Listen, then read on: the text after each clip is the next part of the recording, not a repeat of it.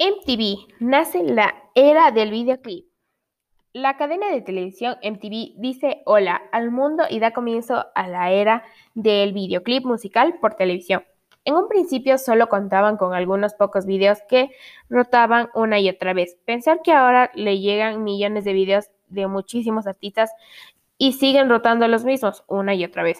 La participación de la cadena de televisión MTV en el mundo de la música y en la música de los ochentas fue un nuevo recurso a favor para muchos artistas y sellos discográficos que buscaban obtener más popularidad, es así como Madonna y Def Leppard, entre, entre tantísimos otros artistas, lograron ampliar su popularidad ingresando en los hogares de los adolescentes a todo color, aunque fue quizás el estreno de Thriller y Billie Jean, ambos temas de Michael Jackson, los que marcaron la historia de la cadena que hasta la fecha se negaba a emitir videoclips de artistas negros.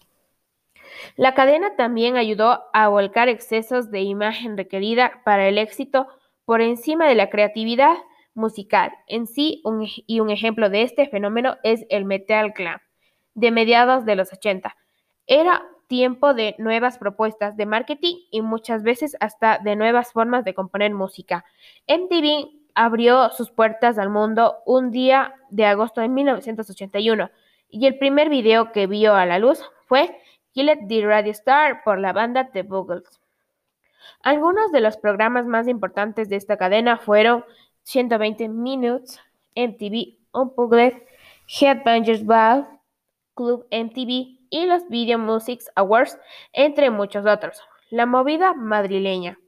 En cuanto a España, a la década de los 80 no podemos pasar por alto la conocida como movida madrileña y que marcó un punto de inflexión entre los artistas de antes de los 80 y los jóvenes españoles que deseaban poder expresarse con sus letras y su estética a partir de la recién instalada democracia.